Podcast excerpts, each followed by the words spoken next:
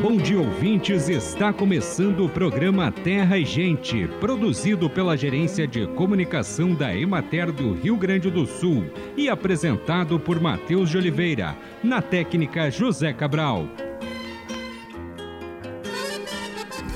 Segundo dados da Sociedade Brasileira de Queimaduras, este tipo de acidente atinge cerca de um milhão de pessoas por ano no Brasil e, segundo a Organização Mundial da Saúde, é uma das maiores causas de incapacidade. As queimaduras são lesões decorrentes de agentes externos capazes de produzir calor ou frio em excesso, que danificam a pele e até mesmo os tecidos mais profundos do corpo, como órgãos e ossos. As lesões podem variar de leves e tratáveis em casa até aquelas mais graves que necessitam atendimento emergencial em hospital e que podem até mesmo levar a óbito. Agentes causadores de queimaduras são diversos. Podem ser por atrito ou fricção, biológicos, elétricos, por produtos químicos e corrosivos, radiação eletromagnética, raios solares ou térmicos, que são as mais frequentes nas emergências, provocadas por exposição ao calor ou como líquidos ferventes, materiais sólidos superaquecidos, frio excessivo, chama, vapor, geada e neve. A ferrugem na cultura da soja é causada por duas espécies do fungo do gênero Phacopsora. O Phacopsora meibomiae, agente causador da ferrugem americana, tem pouco impacto sobre o rendimento da soja, e o Phacopsora pachyrhizae, patógeno responsável pela ferrugem asiática, possui maior impacto na produtividade do cultivo, sendo difícil diferenciá-las no campo. Phacopsora pachyrhizae foi descrita pela primeira vez no Japão em 1902. Na América do Sul, o primeiro relato foi no Paraguai em 2001, no mesmo ano em que o Brasil registrou a primeira ocorrência da doença. Atualmente, ela ocorre em todas as áreas do mundo onde a soja é cultivada. Considerada uma das doenças mais destrutivas dessa cultura, a ferrugem pode ocasionar perdas na produtividade de 10 a 90%. Acompanhe agora o panorama agropecuário. A cultura do trigo está em processo de implantação no Rio Grande do Sul.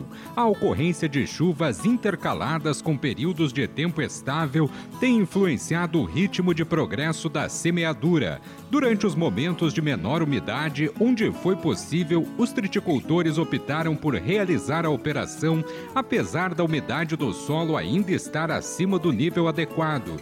Essa decisão foi baseada nas previsões de novas chuvas que de fato se concretizaram, beneficiando a germinação e a emergência das plantas.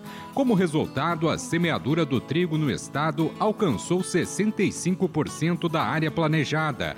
A implantação já se aproxima dos 90% na região noroeste e diminui gradualmente em direção ao leste, com aproximadamente 70% no Planalto Médio, 30% no Planalto e menos de 10% no Nordeste.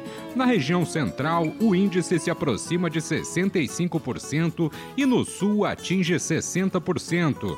As lavouras que foram semeadas no final de maio e na primeira quinzena de junho apresentaram emergência altamente satisfatória e rápido desenvolvimento inicial. Algumas lavouras com plantio mais precoce já receberam adubação nitrogenada em cobertura. Até o momento, as condições fitossanitárias são consideradas adequadas.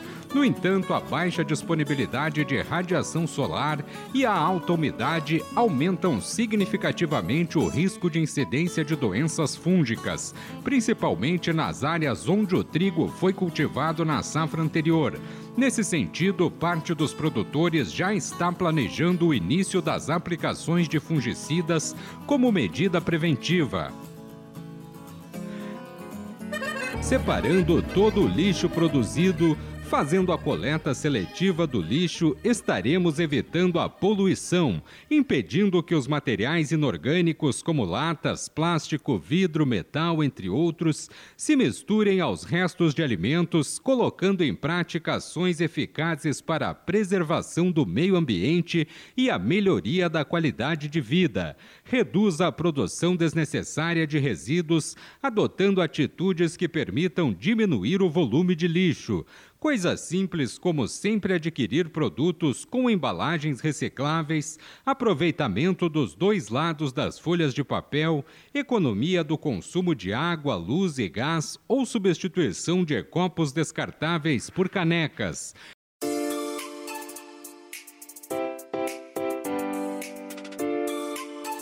E chegou o momento de saúde e ecologia desenvolver alternativas de manejo e práticas agrícolas para mitigar o risco de exposição de polinizadores a neonicotinoides, tais como áreas de escape e bordaduras, são uma necessidade.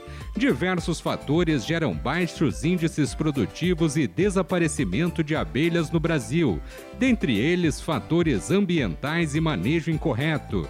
A mortandade de abelhas pode trazer altos índices de perdas. É preciso aliar pesquisa e assistência técnica para buscar soluções. O fenômeno de mortandade de abelhas é recorrente no mundo devido a um conjunto de fatores. Entre as possibilidades estão o frio excessivo, mudanças climáticas, manejo incorreto das colmeias, influência da frequência emitida pelas torres de telefonia celular, defensivos agrícolas que podem levar até o desaparecimento completo dos enxames. Nos cuidados do manejo, deve ser feita a troca periódica da rainha dos favos e controle de pragas, além de monitoramento constante do apiário para evitar perdas. É um conjunto de medidas que devem ser observadas pelos apicultores. É importante integrar o conhecimento agronômico, pesquisa para orientar as decisões e diminuir a mortandade de abelhas por intoxicação por agrotóxicos.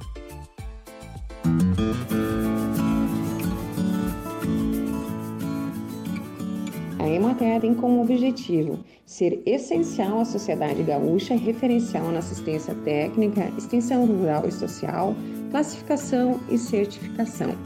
A Emater está presente em 497 municípios do estado do Rio Grande do Sul e para qualificar seus assistidos que requerem conhecimentos mais aprofundados em temas específicos, a extensão rural utiliza a capacitação profissional através de cursos em centros de treinamentos.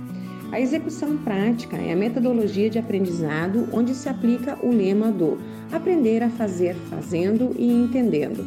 Os centros disponibilizam conhecimentos que permitam atender às necessidades da agricultura familiar através de um processo efetivo de qualificação profissional com metodologia específica, infraestrutura didática e de apoio, construindo juntos, extensionista e aluno, novos conhecimentos e aptidões técnicas e gerenciais e a continuidade do assessoramento ao cursista, quando do seu retorno do curso, é feita através da assistência técnica prestada pelo extensionista municipal, que poderá apoiá-lo na aplicação dos conhecimentos na sua propriedade e no desenvolvimento de suas atividades.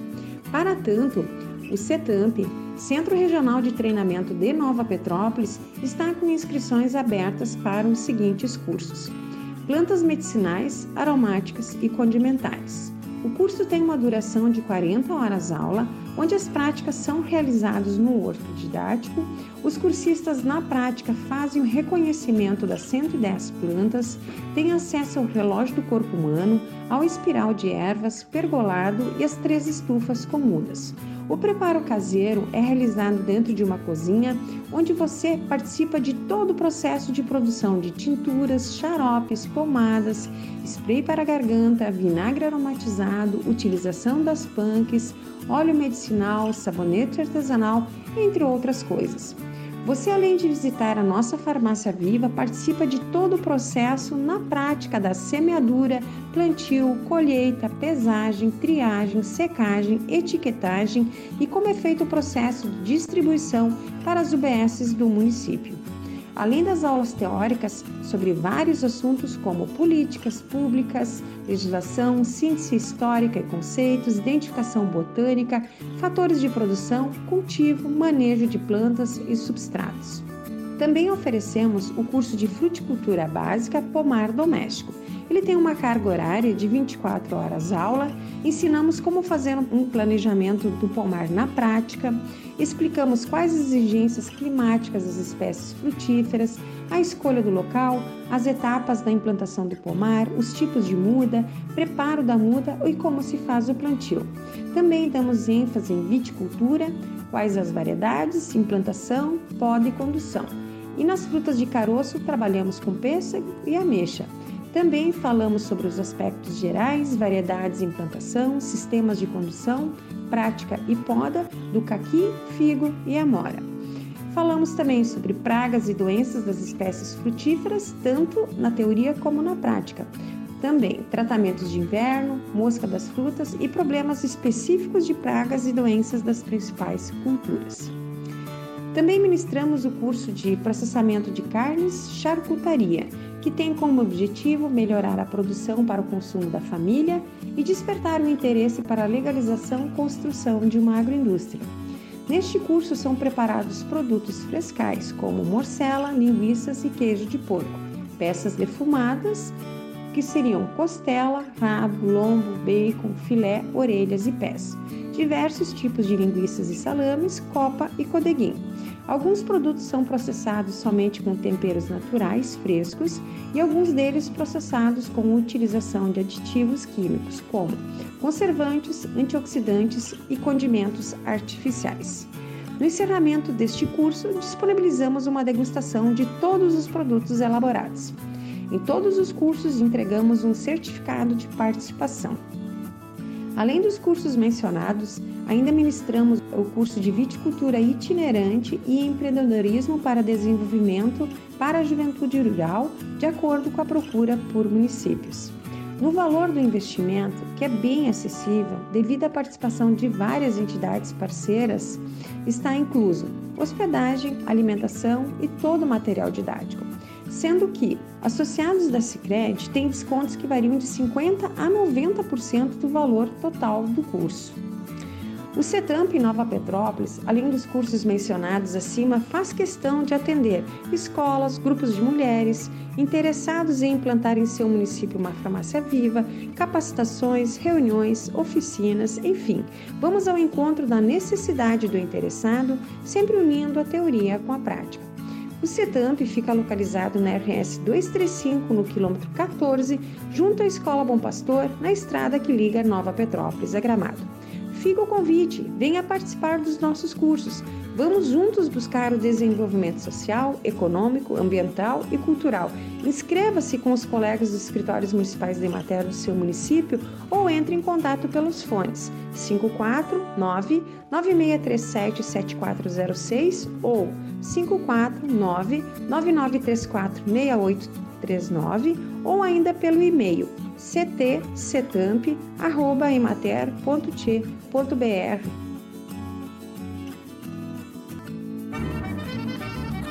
O sintoma mais característico da ferrugem asiática na cultura da soja apresenta-se nas folhas, com pequenas lesões de 1 a 2 milímetros de coloração castanha a marrom escura na face inferior da folha, juntamente com os esporos de coloração acinzentada as plantas de soja são suscetíveis ao fungo em todos os estágios de desenvolvimento.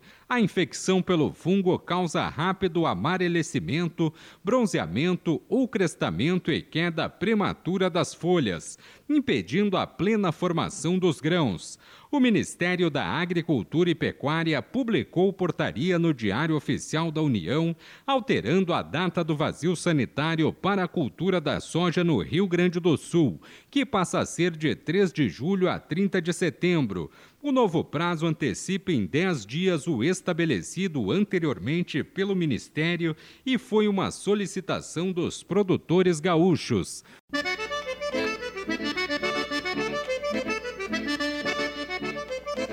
Acompanhe os preços recebidos pelos produtores do Rio Grande do Sul na última semana.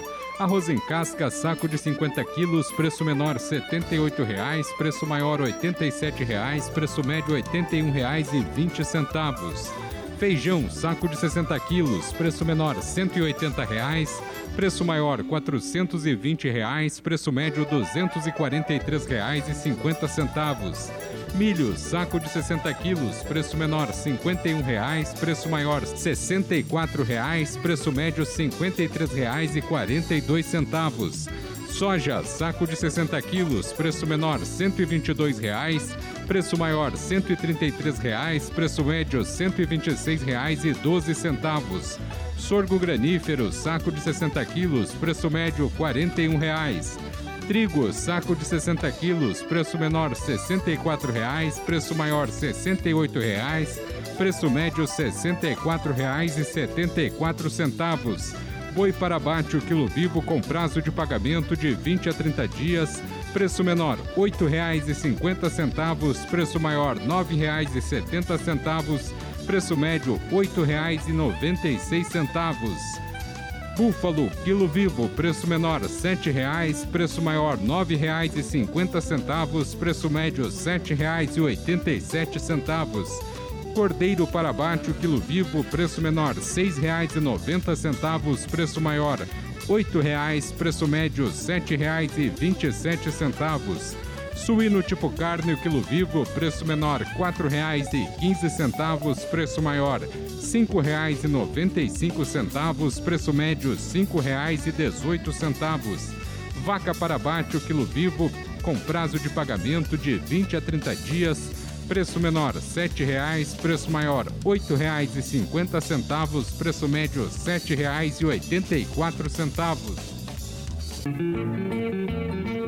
Acompanhe agora o calendário agrícola. Tem início o preparo da terra para o plantio do abacaxi. Está terminando a semeadura da aveia.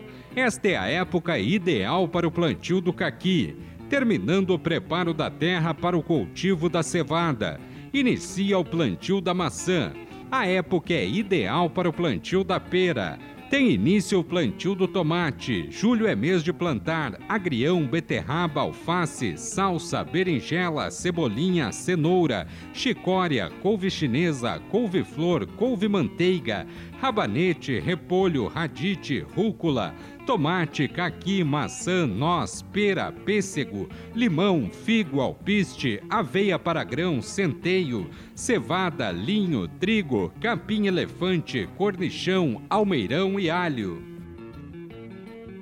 Olá, minha gente! Estamos de volta para mais um Prosa com você que vive e trabalha na cidade, no campo ou na floresta. Aqui quem fala é sua amiga Juliana Freire e hoje vamos falar sobre um alimento que é a cara do povo brasileiro. Sabe qual é? O feijão. Grão saboroso e nutritivo que faz parte do nosso dia a dia. E uma das grandes novidades neste ano em que a Embrapa completa 50 anos são as novas cultivares de feijão calpi, amplamente conhecido como feijão de corda. São quatro novas variedades: a BRS Bené, de grãos marrons graúdos, a BRS Guirá, de grãos pretos brilhosos, a BRS Utinga, um feijão branco de grãos também graúdos, e a BRS Natalina, que é a primeira cultivar de feijão do tipo manteiguinha do Brasil. As cultivares são recomendadas para o estado do Pará e têm um potencial enorme para as principais regiões produtoras no norte e nordeste do Brasil. Vamos conhecer um pouco mais de cada cultivar com a jornalista Ana Laura Lima, da Embrapa Amazônia Oriental, que fica em Belém do Pará. Ela conversou com um dos responsáveis pelo desenvolvimento dessas novas variedades. O nosso dedo de prosa de hoje é com o pesquisador Francisco Rodrigues Freire Filho. Durante muitos anos, ele liderou o programa de melhoramento genético do feijão calpi na Embrapa. Ele veio aqui falar um pouco sobre cada uma das novas cultivares. A BRS Bené é uma cultivar de tegumento marrom que tem um apelo comercial muito bom para o pessoal que gosta desse grão tipo marrom, que é o que predomina no estado do Pará. A BRS Utinga, que é um material de tegumento branco, que tem um apelo comercial muito bom tanto para os paraenses como para a região Nordeste. Tem o, o BRS Guirá, que é de tegumento preto, que tem um apelo comercial mais restrito, né? tem um nicho de consumo aqui na região Bragantina e também em outras regiões do estado do Pará. E tem o manteiguinha, né? a BRS natalina, que é tipo manteiguinha, que é um material que é consumido praticamente em todo o estado do Pará e também no estado do Macapá. E todas essas quatro cultivares, elas têm um apelo comercial muito bom. Elas têm excelentes qualidade de grão, né? Tem também um tipo de grão muito aceitável e em termos de panela excelentes e também tem um bom nível de proteína, de ferro e de zinco, que são fatores importantes para a nutrição. Doutor Freire, e quais as vantagens dessas novas cultivares para os produtores rurais? Todas essas cultivares elas têm um nível de produtividade bem superior às tradicionais. Então é uma coisa muito interessante para o produtor, porque ele vai ter um diferencial de potencial produtivo e também é, outra coisa importante para o produtor é o tipo de porte dessas cultivares. Todas elas têm porte semi-ereto e ereto, que dão uma facilidade para a colheita, tanto colheita manual, que é para o cultivo tradicional, tanto para o cultivo comercial, que é feito mecanicamente. Qual a importância das novas cultivares para a agricultura familiar da região norte? Essas cultivares elas foram selecionadas visando esse aspecto também, né? O aspecto da segurança alimentar, porque elas podem ser cultivadas pelo produtor familiar, pelo pequeno produtor, pelo médio, pelo grande, e também porque elas podem participar de um sistema de produção autossustentável. São cultivares que têm uma boa resistência a vírus, principalmente, que é o que mais prejudica as cultivares aqui no estado do Pará, e também algumas doenças que ocorrem no Pará. Então, são cultivares assim que estão trazendo uma série de vantagens em relação às tradicionais. Há uma grande dificuldade dos produtores adquirirem sementes né, de boa qualidade com esse modelo que a Embrapa está adotando, né, de terceirizar a produção de semente, vai abrir um grande espaço para a produção de sementes e para os produtores né, interessados em produzir e comercializar sementes. E desse modo eu acho que vai ter um melhor abastecimento do mercado com sementes de boa qualidade e de cultivares melhoradas, com alto padrão produtivo e com uma boa qualidade comercial. Obrigada por sua participação em nosso programa, Doutor Freire.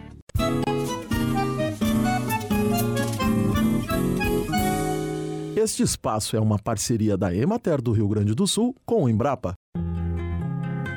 Separando todo o lixo produzido, fazendo a coleta seletiva do lixo, estaremos evitando a poluição, impedindo que os materiais inorgânicos, como latas, plásticos, vidro e metal, se misturem aos restos de alimentos e colocando em prática ações eficazes para a preservação do meio ambiente e a melhoria da qualidade de vida. Reutilize ou permita a reutilização dos materiais recicláveis através da coleta seletiva, Crie o hábito de doar roupas, brinquedos, móveis e quaisquer outros objetos que ainda possam ser utilizados por outras pessoas. Reutilize tudo o que for possível, exceto quando implicar falta de higiene. Recicle tudo o que for possível, permitindo o retorno dos materiais recicláveis às fábricas através da coleta seletiva. Eles serão novamente matéria-prima para a fabricação de novos produtos. Isso já é em relação aos vidros, alumínio, papéis, papelões e plásticos. Bem, amigos, hoje nós vamos ficando por aqui. Esperamos por vocês na próxima semana com mais um programa Terra e Gente. Um bom dia para todos.